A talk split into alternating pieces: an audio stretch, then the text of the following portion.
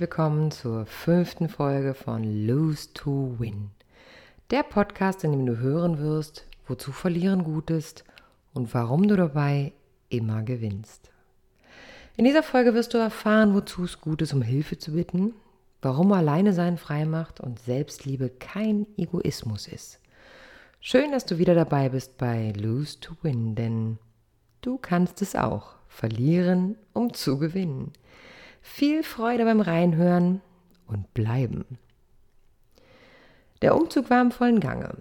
Möbel mussten gekauft werden, Wände gestrichen und Lampen installiert. Wie sollte ich das nur alles alleine schaffen? Um Hilfe zu bitten, fällt oft schwer. Erstens, weil man natürlich denkt, ich schaffe das alles allein, ich brauche niemanden, irgendwie bekomme ich das schon hin. Zweitens möchte man so gern ein Bittsteller sein. Und an dieser Stelle möchte ich die Frage anregen, was ist das Schlimmste, was passieren kann, wenn man um Hilfe bittet? Nun, das Schlimmste kann sein, dass deine Bitte abgelehnt wird. Nicht schön, aber auch das darf sein. Auf der anderen Seite kann deine Bitte jedoch auch angenommen werden und du bekommst Hilfe. Hier ist die Angst, ein Bittsteller zu sein, wieder verbunden mit unserem Ego. Wird die Hilfe abgelehnt, so sollten wir es nicht persönlich nehmen. Oftmals tun wir aber genau das. Wir dürfen uns an dieser Stelle fragen, wozu es für uns gut ist, es persönlich zu nehmen. Vielleicht hat der, den ich um Hilfe bitte, schlichtweg einfach keine Zeit. Und es hat absolut nichts mit mir als Person zu tun. Unlängst fand ich im Netz diesen Satz. Wir wissen nicht, was andere Menschen denken oder fühlen. Wir interpretieren ihr Verhalten und sind dann wegen unserer eigenen Gedanken beleidigt. Auch ich erwische mich natürlich dabei zu wissen, was der andere denkt und baue mir meine subjektive Wahrheit, die mit der tatsächlichen Wahrheit natürlich nichts zu tun hat. In diesem Moment hilft mir immer The Work von Katie Byron. Sie entwickelte eine Selbstfragetechnik, die oft Licht ins Dunkle bringt. Anhand des Beispiels von ich bin ein Bittsteller, wenn ich meine Freunde frage, ob sie mir helfen, lauten die vier Fragen nach Katie Byron so. Die erste Frage lautet, ist es wahr? Bin ich wirklich ein Bittsteller und frech, wenn ich Sie bitte, mir zu helfen, Zeit für mich zu opfern? Hm. Beantworte diese Frage mit Ja oder Nein. Kannst du mit absoluter Sicherheit wissen, dass das wahr ist? Heißt also, bin ich absolut sicher, frech und unverschämt, wenn ich sie um Hilfe bitte? Auch hier ist die Beantwortung nur ein Ja oder Nein. Dritte Frage würde lauten, wie reagierst du, wenn du diesen Gedanken glaubst? Hm. Welche Gefühle, Gefühle also kommen in mir hoch, wenn ich wirklich daran glaube, ich wäre unverschämt? Die letzte und vierte Frage wäre, was wärst du ohne diese Gedanken? Wenn du dir die Frage des Bittstellens überhaupt nicht stellen würdest im Vorfeld und einfach um ihre Hilfe bittest, wie würdest du dich dann fühlen?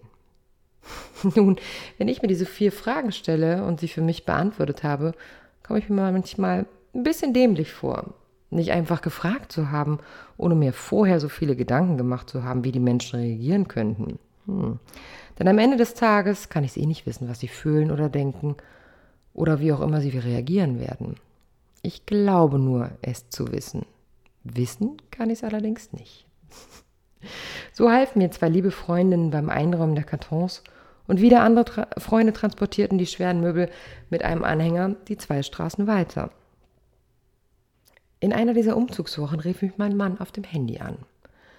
Ich habe deinen Freund kaputt gemacht, sagte er laut und lachend am Telefon. Was ist denn passiert? fragte ich erschrocken. Die Vorgeschichte war, dass das Sofa aus unserem gemeinsamen Haus nun in das Haus meines Freundes einzog. So fuhr mein Mann und mein Freund los, um es in dessen Haus zu bringen. Beim Reintragen in den Flur zog mein Mann am Sofa beim Transport durch die Tür die Finger meines Freundes blieben im Türrahmen zwischen Sofa und Wand stecken. Eine sehr wohl blutige Angelegenheit. Die beiden Männer lachten laut in den Telefonhörer auf ihrer Rückfahrt während, während unseres Telefonats und hatten hörbar Freude an dieser Geschichte, obgleich der Finger echt nicht schön aussah. Sie verstanden sich ausgezeichnet, auch heute noch umarmen sie sich zur Begrüßung, wenn sie aufeinandertreffen wohingegen mein Ex-Mann und ich uns mit einem Hallo begnügen, ohne Körperkontakt. Im Hintergrund des Umzuges verständigten sich in dieser Zeit die Anwälte, die sich jeder von uns genommen hatte, mit der Formulierung unserer Scheidungsfolgevereinbarung. Das Grundgerüst hatten wir in langen und in nicht einfachen Gesprächen gestrickt. Geld und Kinderbetreuung mussten besprochen werden und so lange hin und her geschoben werden, bis es für beide passte. Ich will nicht behaupten, dass es einfach war und dass es immer alles harmonisch war diesbezüglich, jedoch es gab keine Rosenkriegsszenarien, sondern eher gewinnbringende Diskussionen, in der wir beide immer das gleiche Ziel vor Augen hatten, unsere Tochter. Und noch heute bin ich ihm sehr dankbar dafür, dass er mir zur Seite stand und mit mir in dieselbe Richtung ging, auch wenn wir ab und zu während der Verhandlung beide trocken schlucken mussten. Es kam die erste Nacht im neuen Haus, in meinem neuen Haus. Ich verbrachte sie alleine. Das Kind war beim Papa, damit ich noch ein paar Kartons auspacken konnte. Alleine. Dieses Gefühl kannte ich gar nicht mehr. Alleine in meinen vier Wänden. Gut, alleine mit sich zu sein, kann schrecklich wehtun. Gerade nach einer Zeit einer so langen Beziehung, in der man eigentlich nie wirklich alleine ist. Alleine mit sich und seinen Gedanken zu sein, hm, komisches Gefühl. Auch der Gedanke, nun bald geschieden und alleinerziehend zu sein und das in meinem Alter. Ich war fast 40 und mein selbstgestrickter Lebensplan war ja nun eigentlich irgendwie anders gedacht gewesen. Ich trank ein Glas Wein auf meiner Terrasse. Es war herrlich warm in dieser Sommernacht und ich bemerkte einmal mehr und aufs Neue, wie frei ich mich auf einmal fühlte und wie gut es sich anfühlte. Wir hatten alles richtig gemacht. Wir hatten uns mutig der Realität gestellt, die alles andere als der allgemeinen Moral entspricht. Und ich höre immer noch die Sätze der alten Generation im Ohr. Ihr jungen Leute, trennt euch immer gleich, statt zu kämpfen und sich auch mal zusammenzureißen. Nur man beachte das Wort sich zusammenreißen. Das impliziert, vorher in tausend Teile zerborsten zu sein, und jene sollte man jetzt doch bitte zusammenreißen, der lieben Moral wegen. Ich für meinen Teil hatte mich lange genug zusammengehalten. Wir hatten eine Einigung gefunden, die jeder, wenn auch mit Zähneknirschen, hinnahm. Was ist ein Zugeständnis? Ein Entgegenkommen, in dem bestimmte Wünsche und Bedürfnisse der anderen Seite berücksichtigt werden. Hört sich Zugeständnis nicht viel schöner an als Rosenkrieg? Ja, aber er, ja, aber sie hat. Klar, das Ja, aber wird es immer geben, jedoch denkt an eure Kinder. Für Kinder soll es kein Ja, aber geben, sondern eher ein Ja, denn. Und auch dich als eigenständige Person solltest du nicht vergessen. Ich brauche mich. Klar, du brauchst dich, weil mit wem lebst du denn 24 Stunden am Tag zusammen? Es ergeben sich Fragen wie, was brauche ich, um zufrieden zu sein? Was brauche ich, um entspannt zu sein? Was brauche ich für mich und unser Kind? Was brauche ich für die Zeit, die nach der Trennung kommt? So zu denken ist kein Egoismus. Klar, das Wort Ich kommt darin vor und es kann Menschen geben, die dich genau als solch einen betiteln werden. Egoisten. Ein klassischer Egoist ist der, der persönliche Interessen verfolgt, ohne Rücksichtnahme auf die Belange anderer oder sogar zu ihren Lasten handelt. Schaust du bei den Sätzen von eben ins Innen und nicht ins Außen, bist du weit entfernt von Egoismus. Du findest dich im Bereich Selbstliebe, die in meinen Augen definitiv nichts mit Egoismus zu tun hat. Ich möchte dir das anhand der drei Sätze zueinander abgrenzen. Was brauche ich, um zufrieden zu sein? Nun, ein Egoist würde sagen, was kann ich dafür tun, zufrieden zu sein, und was kann ich dir dafür wegnehmen?